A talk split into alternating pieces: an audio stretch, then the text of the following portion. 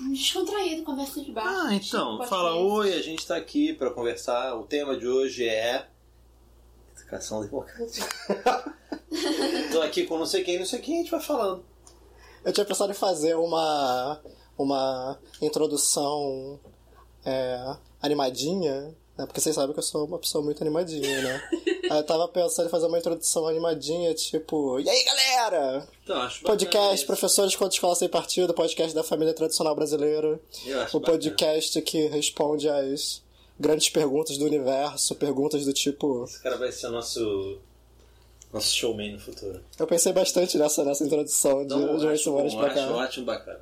Eu acho super bacana. O podcast que responde as grandes perguntas da vida, como por exemplo, o que é pior ser atacado por um pato do tamanho de um cavalo ou por 100 cavalos do tamanho de um pato. Isso e muito mais De onde você tirou isso? na próxima, na próxima hora das suas vidas, pessoal.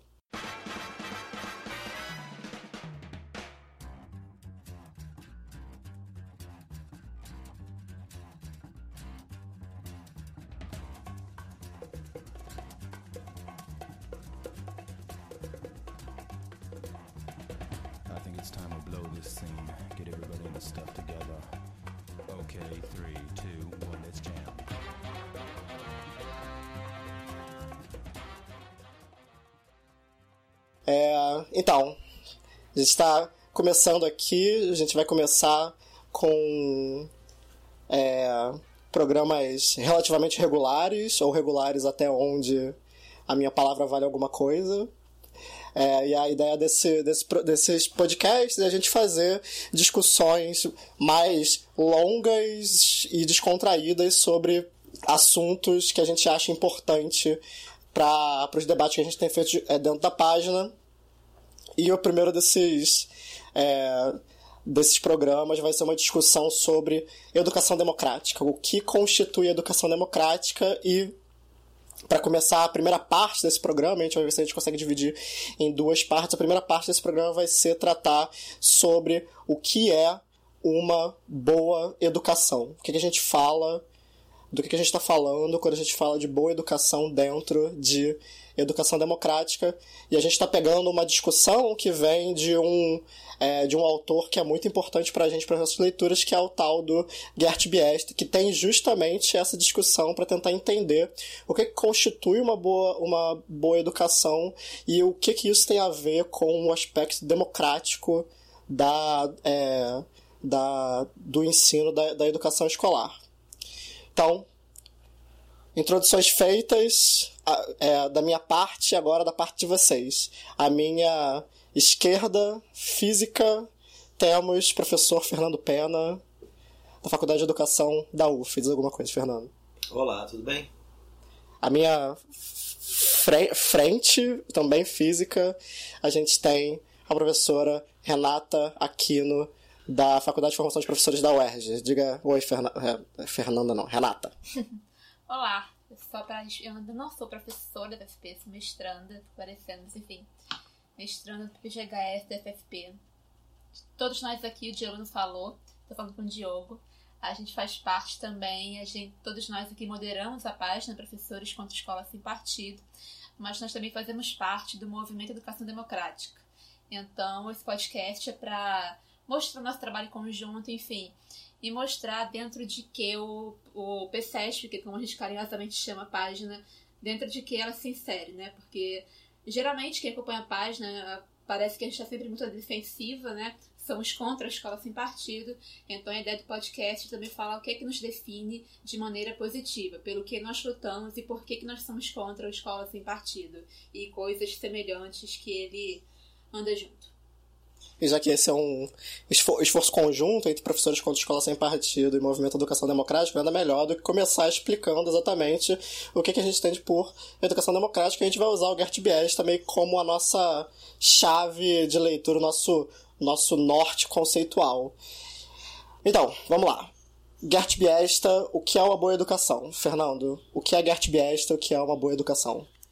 Então, o Gert Biesta, portuguesando, ou Gert Bista, acho que é a pronúncia, mas o Gert Biesta, ele. ele né, porque que dentro tem vários autores possíveis para falar sobre educação democrática.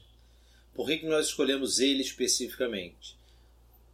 enquanto grupo. Né? Ele, acho que ele dá uma, uma chave de leitura, uma maneira de pensar a educação, e aí especificamente educação democrática, que ajudou a gente um pouco a entender o problema que se colocava para nós, que era a escola sem partido. Por que eu estou falando isso? Porque ele vai, para começar, você colocou o tema é educação democrática, boa educação.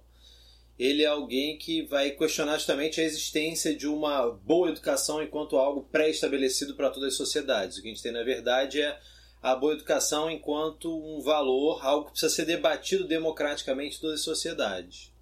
O que, por enquanto, não diz muita coisa. Mas ele, ao fazer essa discussão, ele, ele, ele opta por não definir é isso, mas oferecer alguns parâmetros para pensar o fenômeno educacional.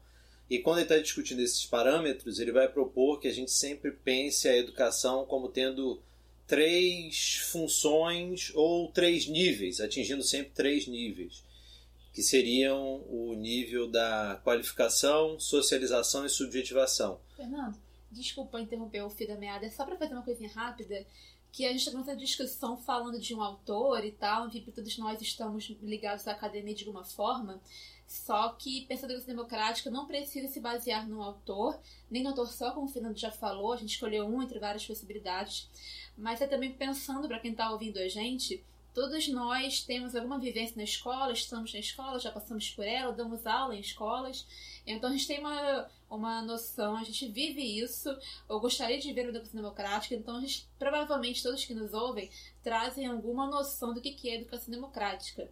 Então, quando a gente usa o Gert Biesta, a gente gosta dele aqui para ele ajuda a organizar as ideias na medida em que ele faz isso que o Fernando está tá fazendo, que é tá, como é que a gente pensa boa educação? É um tema amplo, né, tema muito discutido.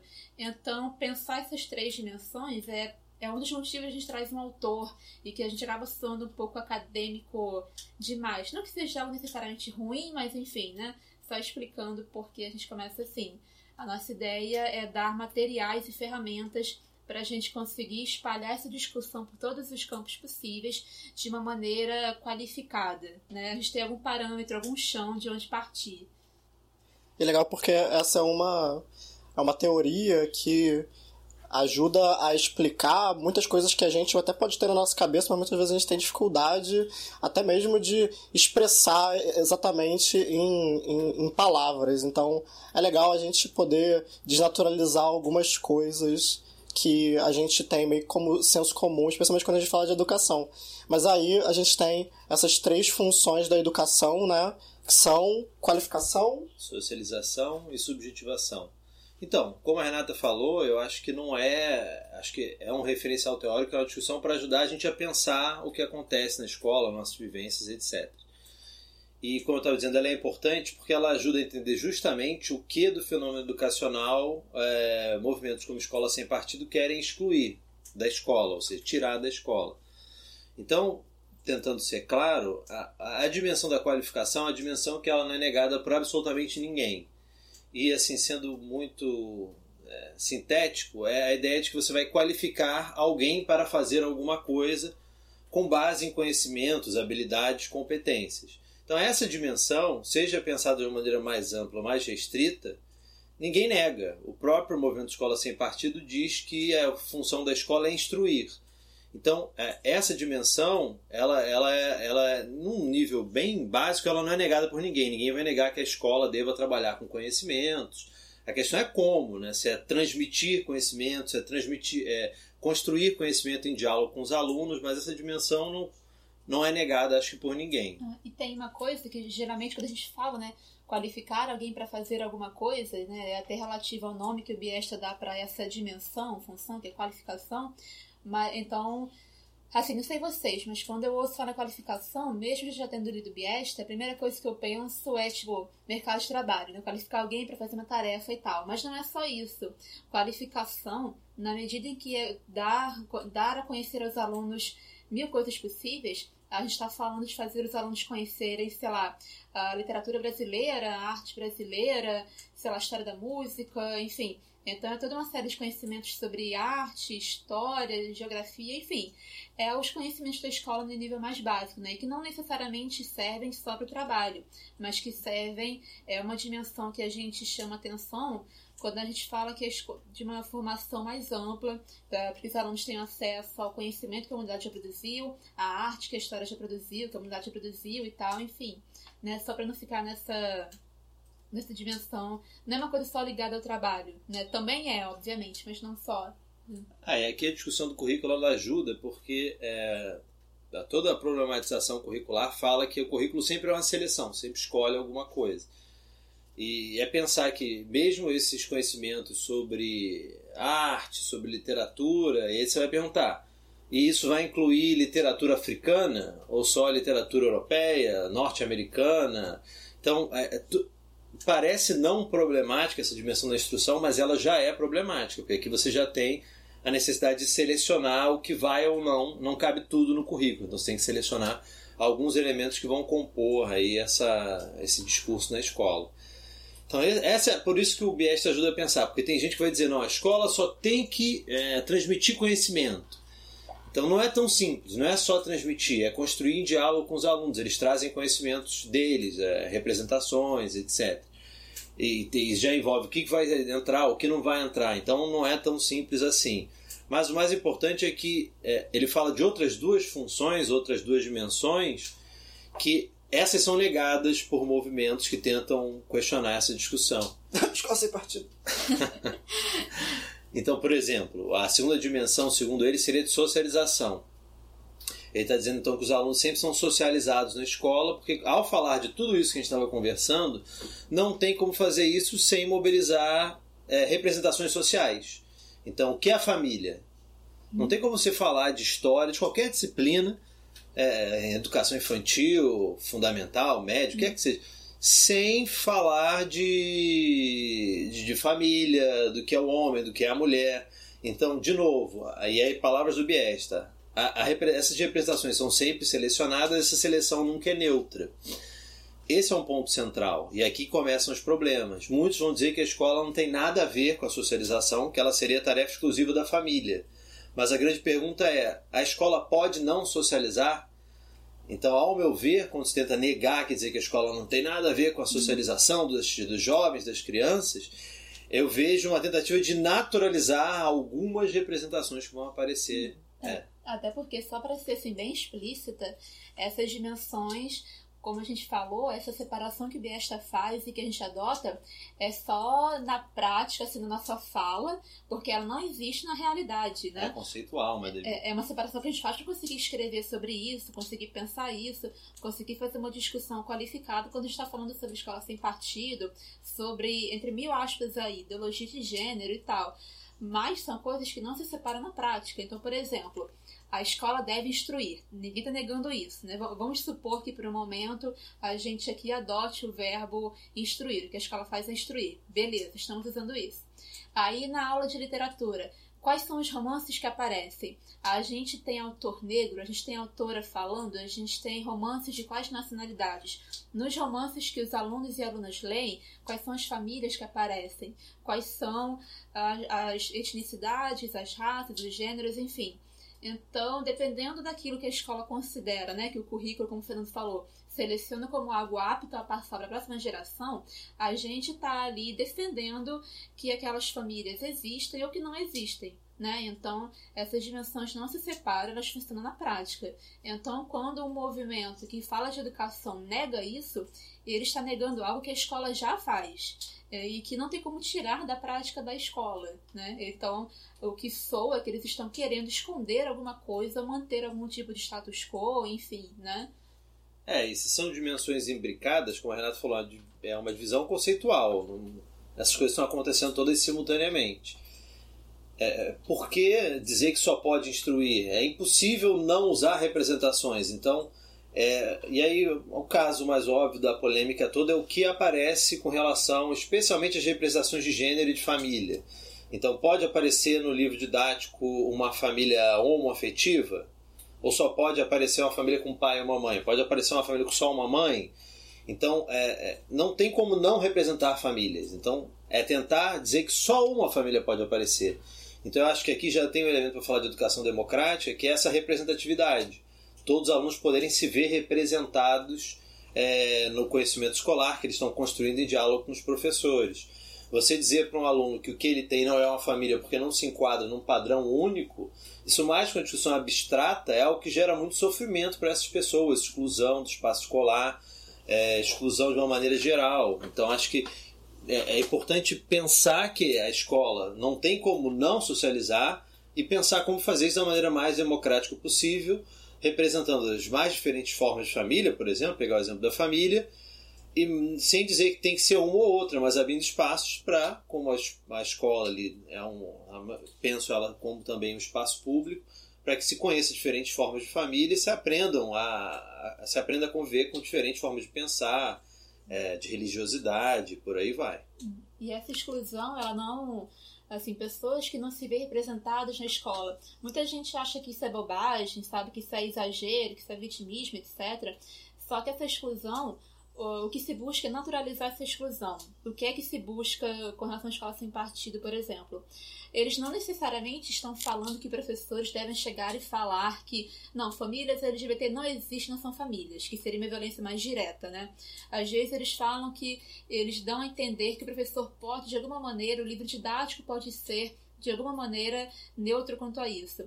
Mas a questão é, quando a gente simplesmente não trata do assunto e deixa ali aparecendo só o que supostamente seria a maior parte das famílias brasileiras, papai, mamãe, filhinho, filhinha, cachorro, whatever, uh, isso também é uma forma de exclusão, né? porque as pessoas estão na escola, existem milhões de pessoas na escola que não têm esse tipo de família e que esse silêncio sobre as organizações familiares delas já, já gera uma exclusão, já faz com que essas pessoas não se sintam representadas. E isso não é pouco. Quando a gente convive na escola, quando a gente lê sobre assunto, quando a gente conversa com os alunos, a gente vê como que é importante para os alunos verem o sentido no conhecimento que eles estão dando contato ali, eles se verem representados. Né? Não é pouca coisa. É, e aqui é, é, a gente já falou muito da questão de gênero, família, mas a mesma coisa a gente pode falar com relação à religião. É, o que é muito criticado é quando aparecem representações vinculadas a religio é, religiões afro-brasileiras. E você tem várias representações de cristianismo, protestantismo, é, mitologia grega, etc. E aí aparece uma figura vinculada a uma cultura afro-brasileira, uma religião afro-brasileira, isso é doutrinação religiosa candomblé e umbanda. E aqui é interessante pensar na questão de gênero, na questão racial, e entender os, é, esse discurso como um discurso reacionário que vai reagir aos avanços que nós tivemos nos últimos anos. E aí, nesses dois campos, nós tivemos avanços significativos na questão racial. A Lei 10.639 e 11.645 tornaram obrigatório o ensino de História e Cultura Afro-Brasileira e Indígena. E na questão de gênero, a produção de materiais didáticos, políticas públicas para pensar a questão. Então acho que é um, essa dimensão da socialização e essas representações são o campo onde isso tem gerado maior polêmica. Né? Uhum. E aí, por último, a gente tem né, a terceira dimensão, que eu acho que quando a gente está tentando conceitualizar essa da educação democrática, talvez seja o maior foco para a gente, né, que é a dimensão da subjetivação. Né? Como é que pensa, articulando essa com as outras duas dimensões, pensando essa ideia de, de subjetivação. Como é que ela funciona dentro de uma noção de educação democrática? Então, se a socialização é a inserção dos jovens e das crianças em maneiras de ser e agir que já existem através de representações sociais, a subjetivação é o, o movimento contrário, é de abrir espaço para que as, esses jovens se manifestem na sua individualidade, na sua originalidade, na sua novidade no mundo. É, e aqui é pensar muito, é, eu tenho gostado muito de pensar né, em escolas que elas restringem ao máximo esse espaço, elas ampliam. Então é pensar numa essa educação democrática seria uma, uma educação que não está voltada só para treinamento para ter bons resultados em avaliações externas que ali você tem quase um treinamento e você anula aquela pessoa. Ela tem que aprender macetes para tirar boas notas em testes. Algo que o próprio BS vai chamar de cultura da mensuração, ou seja, cultura, essa cultura de medir provas, etc, etc. E você restringe ao máximo o espaço para que esse aluno produza algo diferente, para que ele se manifeste, etc. Então essa seria essa educação voltada para é, treinamento para provas, se é que a gente pode chamar de educação, seria uma educação que restringe esse espaço, anula o aluno. Quanto menos ele se manifestar em algo diferente, mais ele se preparar para aquilo, mais ele está ali dentro do, do esperado.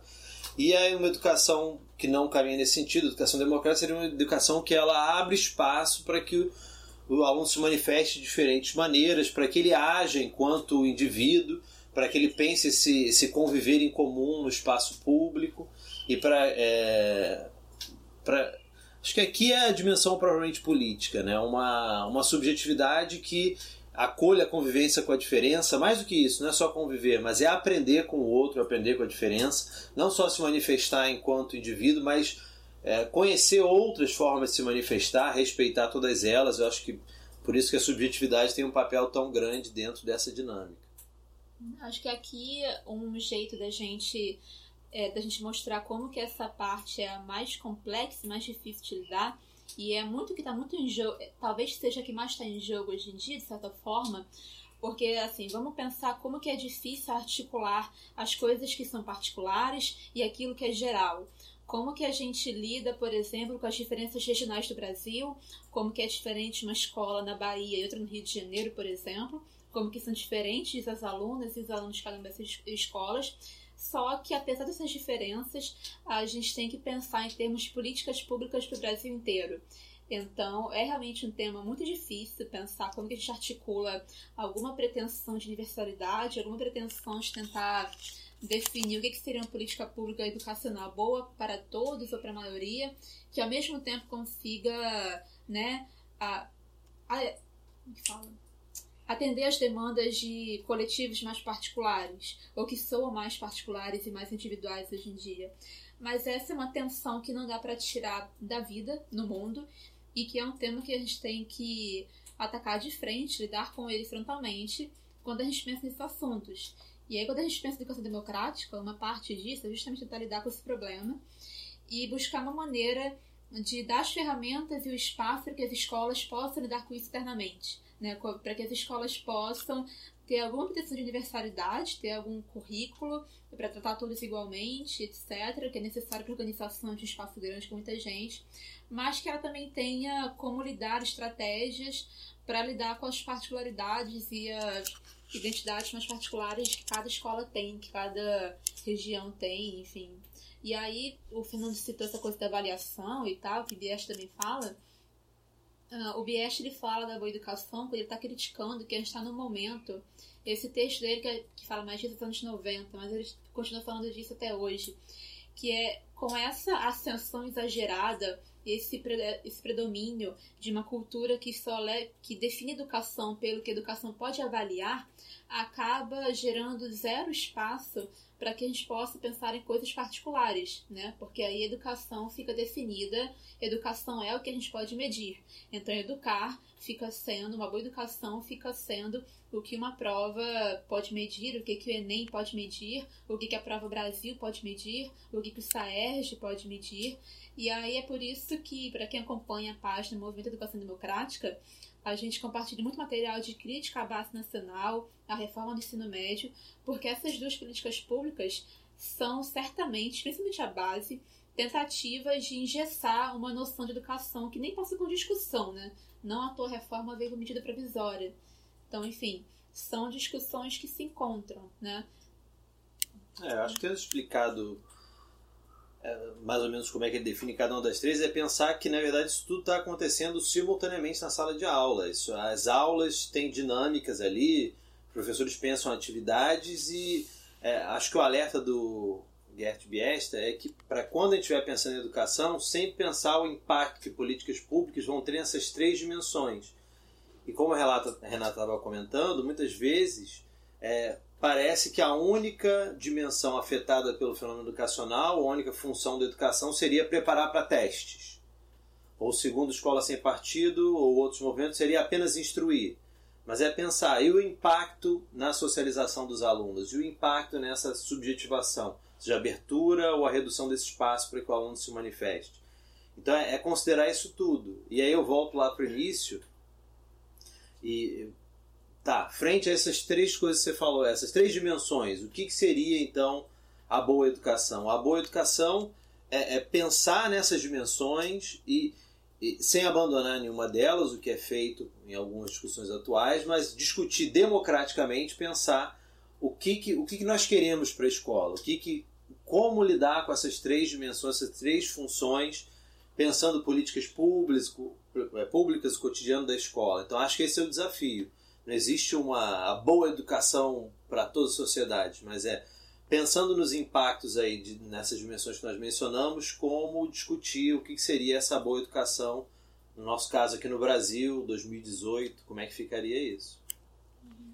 Acho que o, o que o Biesta traz de legal pra gente é a gente poder recontextualizar essa discussão que a gente tem, essa discussão infinita e infindável sobre educação de qualidade, né? que é uma expressão que tem um milhão de sentidos diferentes, muitas vezes sentidos que não conversam uns com os outros, mas acho que dá pra gente pensar que muitas vezes quando a gente fala de educação de qualidade, você tem pelo menos um consenso pré-estabelecido de que a educação de boa qualidade, é, de, de qualidade é aquela que traz resultado.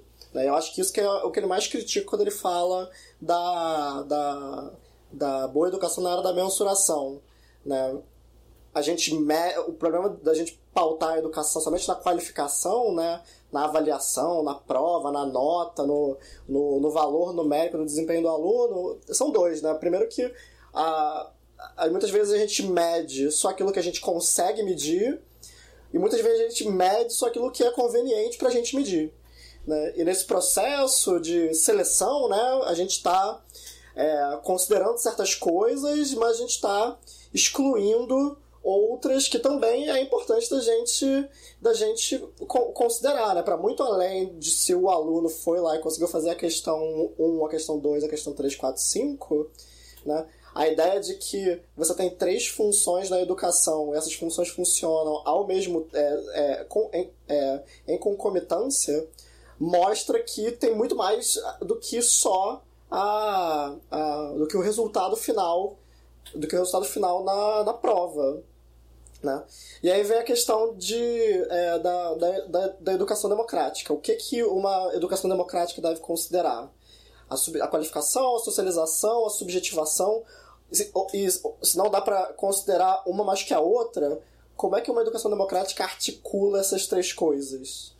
Acho que é pensar que essas três dimensões estão presentes no fenômeno educacional e é, quando for discutir, pensar uma política pública, entender como cada uma delas vai ser impactada. Então, é, você vai sele... a gente está falando de seleção e, organização de um currículo. É, esses, essas representações, elas é, dão conta da, da complexidade, por exemplo, está falando de base. Uma, aí tem várias questões. Primeiro, se é possível pensar uma base que dê conta de toda a diversidade do Brasil. Então é, mas percebe quando a gente está fazendo isso a gente já está considerando. Será que tem como ter essa representatividade, é, representatividade num currículo nacional? Como dar conta de todas as especificidades regionais? Ou não dá conta? Tem um 60% comum e 40% diversificado. Então, é ao, é, ao discutir essas políticas, discutir também e o espaço. Você vai ter um currículo comum e uma avaliação nacional. Isso não vai empurrar a escola para o treinamento do aluno. E como é que fica a dimensão da, socializa da subjetivação? Do abrir espaço para o novo, para a manifestação individual de cada aluno. Então é considerar. E eu acho que aqui, se a gente pensasse na socialização, é pensar na questão da representatividade. Quando a gente fala de subjetivação, é pensar nessa abertura do espaço para o aluno se manifestar de diferentes maneiras é, quando a gente está falando de qualificação, é entender que a, a, a, essa divisão é conceitual, mas quando a gente está selecionando o que ensinar, já tem implicação nas representações escolhidas, no espaço para que os alunos é, se manifestem. Então, tudo isso está conectado e deve ser considerado. Por isso, ele diz que são parâmetros né, para a gente discutir o que a gente considera uma boa educação. Fernando, e Diogo também, né? Fazendo porco. Por que, por que Diogo também, eu né? Eu tenho dúvida se você é nosso anfitrião ou você é parte. Gente, parte, né? Posso ser, o, posso ser os dois. Vai, é, vai lá. Então, fazendo advogado do diabo, tá, é difícil colocar numa base. virtualmente impossível uma base nacional comum curricular que de fato articule, organize, enfim, consiga atender a todas as particularidades do Brasil, um país tão grande, diverso, etc. Mas então, se não é possível uma base, como que a gente organiza a educação brasileira? Como que a gente decide o que, que vai cair em provas nacionais, como o Enem, que servem para também gerar números e rankings, etc., mas que são para entrar na faculdade. Então, enfim, como que fica essa coisa? Porque tem uma coisa que o Biesta fala, que, tipo, quando a gente critica essa cultura da medição louca, exagerada, é, tem uma parte aí que é uma parte que faz sentido, obviamente, que é você ter alguma, algum modo de saber como está a educação, de você cobrar a responsabilidade dos educadores, dos gestores, etc. Enfim, como que a gente, aqui agora nós três, Movimento Educação Democrática, enfim, como que a gente se coloca nessa tensão? Né? A, a por exemplo, foi a, a Associação Nacional de Pós-Graduação em Educação. Ela se colocou totalmente contra a ideia de uma base. Mas como que a gente articula essas necessidades que existem? Então, eu não, não, não vai impedir a resposta disso agora. Mas é. É um. A Amped, por exemplo, quando é contra a base, ela faz uma campanha é, chamada. já Não lembro o termo específico, mas é algo do tipo: aqui já tem currículo. E pediu para que as escolas, então, é, narrassem as suas práticas para mostrar que não precisava de uma base, que as escolas já produzem algo nos seus contextos específicos, etc, etc. Sobre a necessidade ou não de uma base, acho que esse é um debate que está em aberto.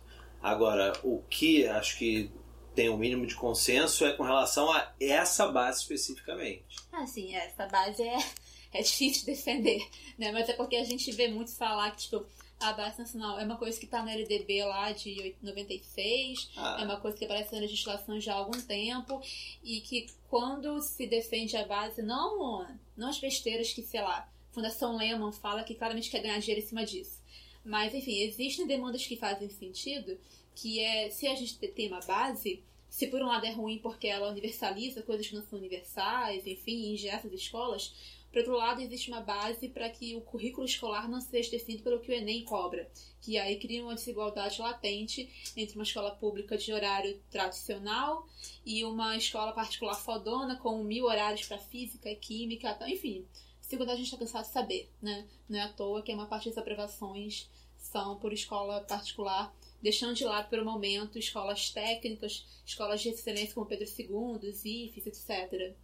Então, tem gente que é a priori contra a possibilidade da existência de uma base.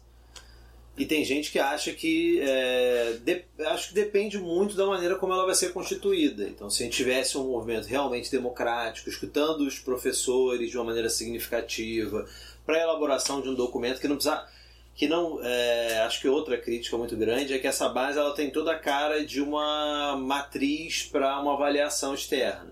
Então, uma base em outros formatos, elaborado, elaborada de outra maneira, acho que tem muita gente que não é, está a princípio contra essa possibilidade. Tem gente que está, acho que não é possível. Mas eu acho que no momento que a gente está, é, a resistência a essa base ela é importante pela maneira como ela foi constituída, de forma não democrática, especialmente pós, é, no governo Temer, e é, a maneira como ela está agora configurada. Agora, se a gente tivesse um momento de reabertura do debate, inclusão significativa dos professores, eu acho que aqui eu vou concordar de novo com o Biesta. Acho que se a gente reabrir essa discussão, a gente precisaria reabrir a discussão, primeiro problematizando um pouco essa narrativa de que a base estava prevista na configuração estrelar, na Constituição de não sei quando, na LDB. Essa é uma narrativa muito criada para defender a essência da base.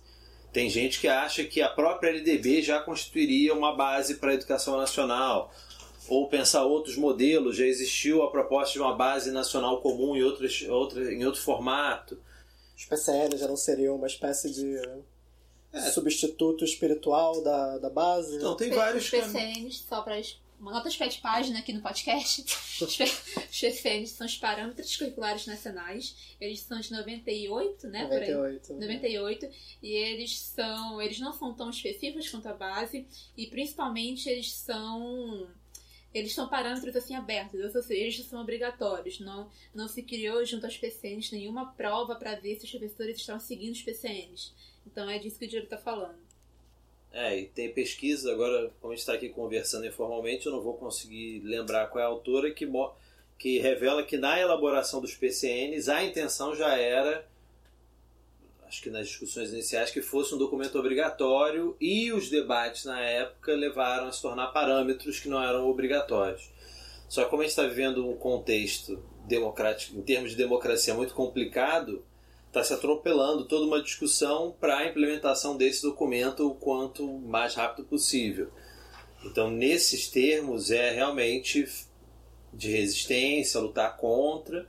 Agora, uma vez interrompido esse processo, se não vai haver base, eu senti. Acho que eh, talvez minha defesa fosse essa, de eh, interromper esse processo, que ele não é. Não, acho que a maioria dos educadores, professores de educação básica, pesquisadores, discordam da maneira como ele está sendo elaborado e depois reabrir o debate, inclusive se é necessário ter uma base ou não, o que seria a base, qual é o formato da base, e aí pensar. É, a pergunta de fundo é a que o Biesta coloca: qual é a educação que a gente quer? De que maneira? Para quê? Quais são as finalidades? Então acho que teria que pensar esse documento frente a uma série de questões que não foram problematizadas. É, tem que ter nesse formato assim o que a gente está falando é, assim, caso, para quem estiver que não estiver sabendo o processo, a, a versão que foi homologada é a quarta versão, não é? Ah, já base. perdi a conta. Então, teve várias versões, teve um problema sério de transparência com relação a cada versão. Uh, a gente que está em algumas associações científicas, a gente ouve falar assim de barbaridades que foram feitas nos bastidores com relação à base nacional. Assim, acompanhando as notícias, não precisa ser nenhum tipo de informação privilegiada. Acompanhando as notícias, fica muito óbvio que não teve um processo qualificado de discussão democrática sobre essa base. Uh, então, por exemplo, agora na reta final do jogo, por exemplo, o último absurdo que a gente teve, que é só o mais recente de uma série de vários outros, foi que, por pressão da bancada cristã no Congresso, tirou-se qualquer referência a gênero e sexualidade dessa base.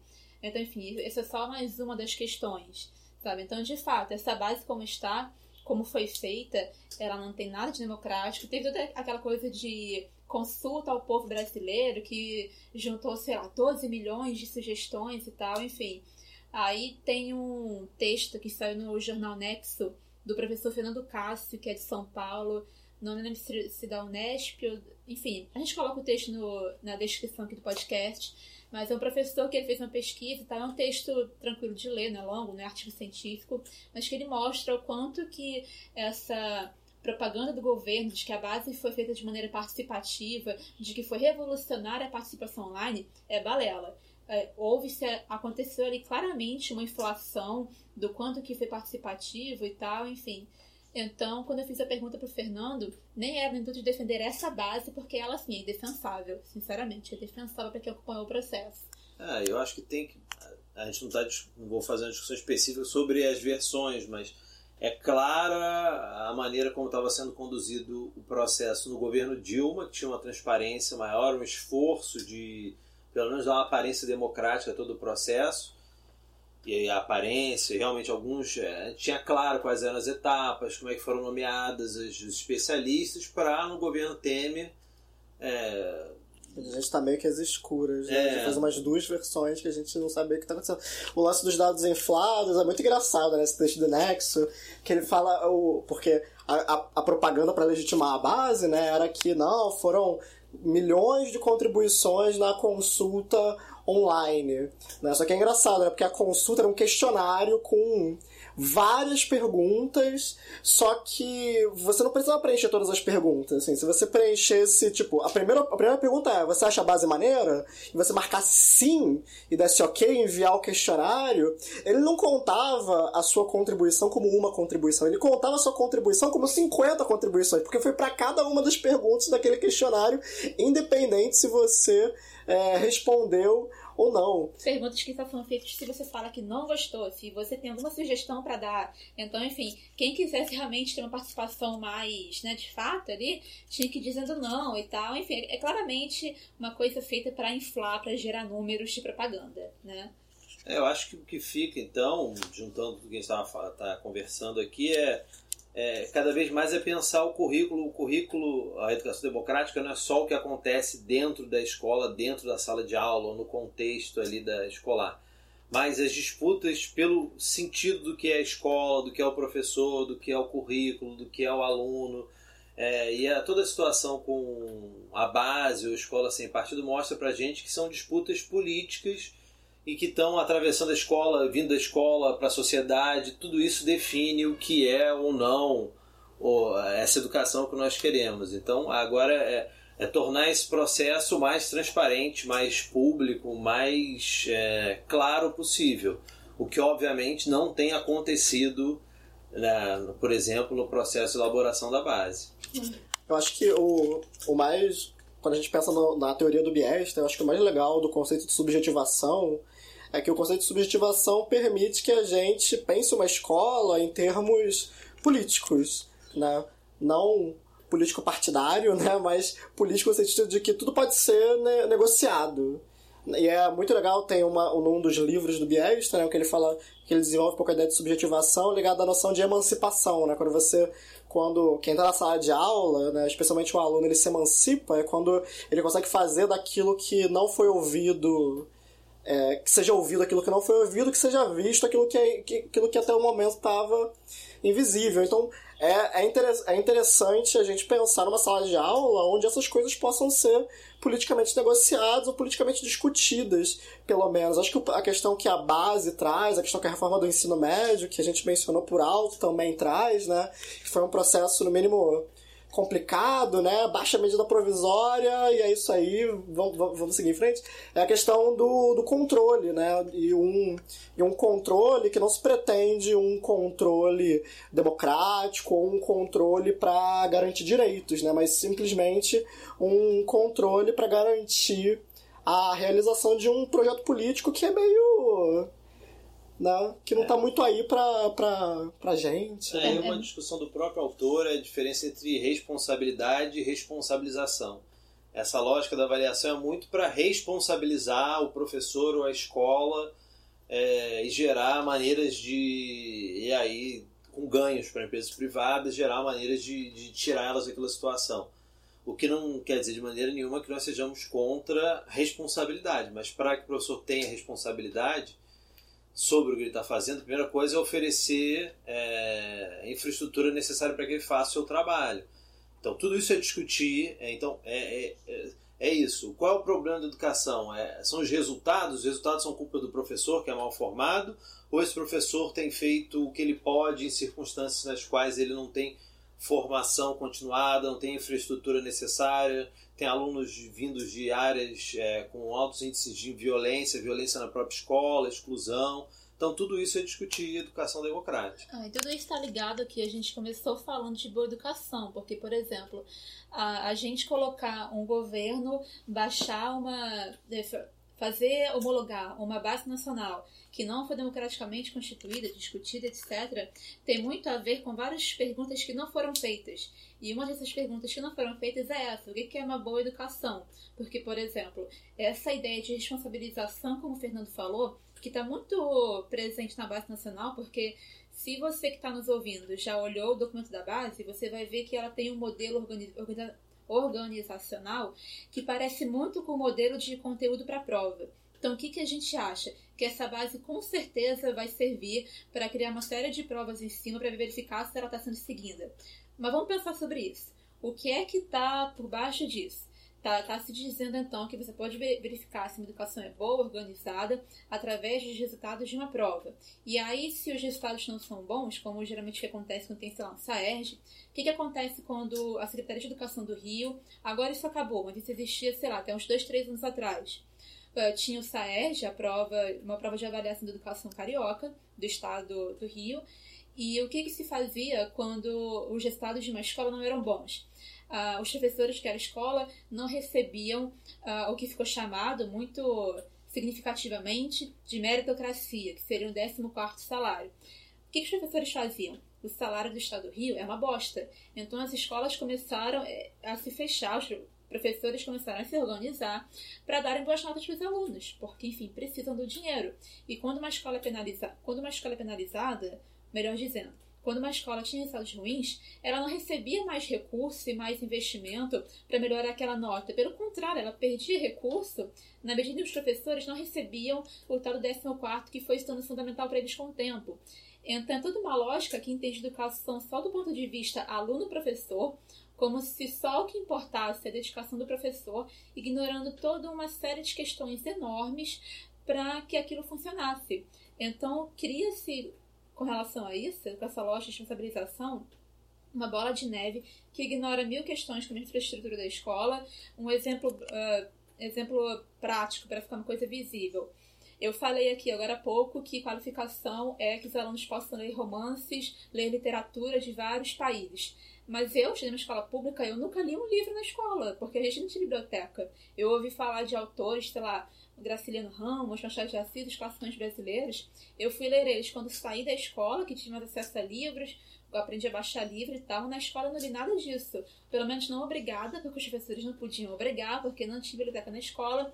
E eles seriam, eles levariam chamada da direção se mandassem a gente comprar livros. Então, enfim, sabe? Na escola que eu estudei, em vários sentidos, nem a qualificação eu pude ter, porque nem para isso tinha infraestrutura. Então imagina nesse tipo de escola como que a gente consegue pensar na subjetivação, que seria aquela dimensão mais, como vou explicar, mais democrática, por assim dizer, né? aquela coisa seria o momento em que a democracia chega até o indivíduo, né? Que a pessoa tem espaço para pensar diferente e tal, enfim. Sabe? É muito complicado. Então, acho que para fechar, acho que a gente podia falar um, po falar um pouco do, do que a gente está usando para falar isso tudo, né? Que a gente está falando aqui aberto, que, tá, que a gente está tirando da, do bolso, né? Mas a gente está usando como referência o Gert Biesta e ele tem é, alguns, alguns livros que a gente lê e usa bastante na, na, nas, nossas, nas nossas discussões. Infelizmente, nenhum deles publicado no Brasil. Ah, não, um deles publicado no Brasil. Tem algum outro além desse? Acho que traduzido inteiro, se eu não me engano, só esse. Então, Fernando, já que você mostrou aqui qual, que livro é esse, por que, que você recomenda? Então, traduzido tem o Para Além da Aprendizagem, Educação Democrática para um Futuro Humano, que é um livro que você vai encontrar boa parte das discussões, das discussões que nós fizemos aqui, algumas das referências. É um livro bastante interessante. Eu acho que, se eu não me engano, a última vez que eu vi era o, último, o único livro inteiro dele traduzido. E se você procurar no Google A Boa Educação na Era da Mensuração, esse é o nome de um livro dele que não foi totalmente traduzido, mas que tem a tradução do primeiro capítulo, que é onde ele expõe também boa parte do que nós conversamos aqui. Então, se você botar Boa Educação na Era da Mensuração, vai aparecer o primeiro capítulo traduzido na forma de um artigo. E esse já tem bastante material para conhecer um pouquinho as ideias do autor. E você, Renata? Ah, o lugar de Bieste, onde a gente começou, acho que é sempre bom indicar o bom e velho Paulo Freire, que o Gert Biesta cita, por sinal, Biesta que é Sabia britânico. que você era doutrinadora, Renata. Você foi? o Biesta cita Paulo Freire, da pedagogia da autonomia, pedagogia do oprimido. É muito bom, são fáceis de ler. E é bom pra gente começar a entender, quem não é da área, enfim, quer ter noção do que está se falando por aí e tal. É bom pra gente entender e começar a pensar, tirar da cabeça essa noção de que educação se resume a falar de aprendizagem, se resume a falar de prova, que educação é uma relação entre professor e aluno. É bem mais do que isso. Assim, a gente queira ou não, mesmo que, sei lá, alguém seja a favor da educação mais antiga, mais retrógrada, mais unilateral entre professor e aluno. Não é assim que acontece, não adianta lutar contra isso.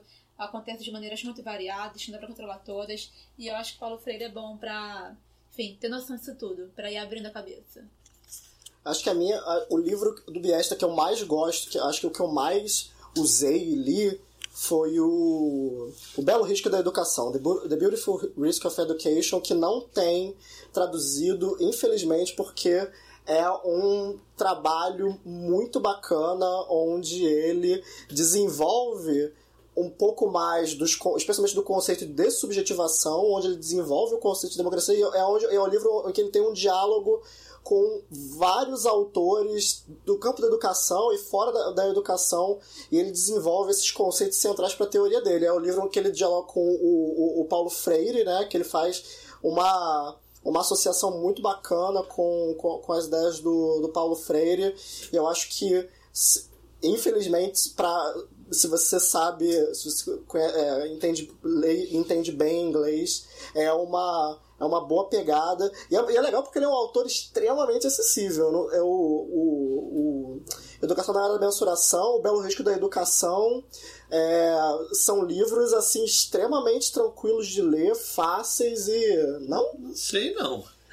Não, né, bom. é- É, não. Tem o. É, é, é, é. Pô, o Belo Risco para Educação, ele falando sobre Hannah Arendt, eu entendendo tudo, fui ler Hannah Arendt e não entendi nada. Pô, deve ser alguma ele coisa. entendeu Hannah Arendt, sim, ele tá, ele tá sendo.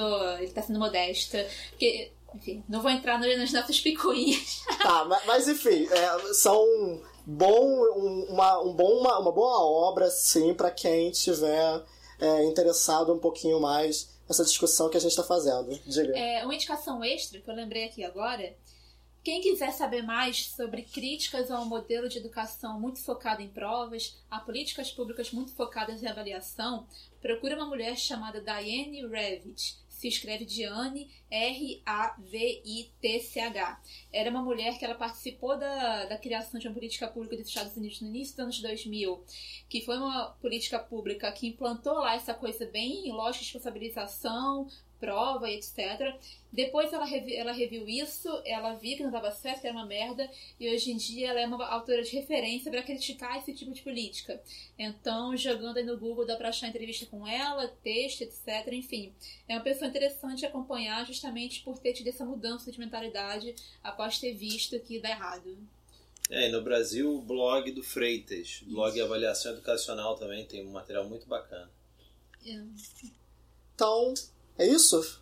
Conseguimos? Sobrevivemos? Sim, senhor. Então, galera, por hoje é só, fechamos. As fontes e referências vão estar no, no, é, listadas no post da, da página, no post do, de onde esse, esse programa for publicado. É, a primeira tentativa, vamos ver o que, o que acontece. Se tudo der certo, é, próximo mês a gente continua essa discussão sobre educação democrática, agora para falar sobre democracia radical. É isso aí, pessoal. Beijo, abraço e Mandem comentários, mandem comentários, não mandem nudes, nudes não solicitado é uma coisa feia.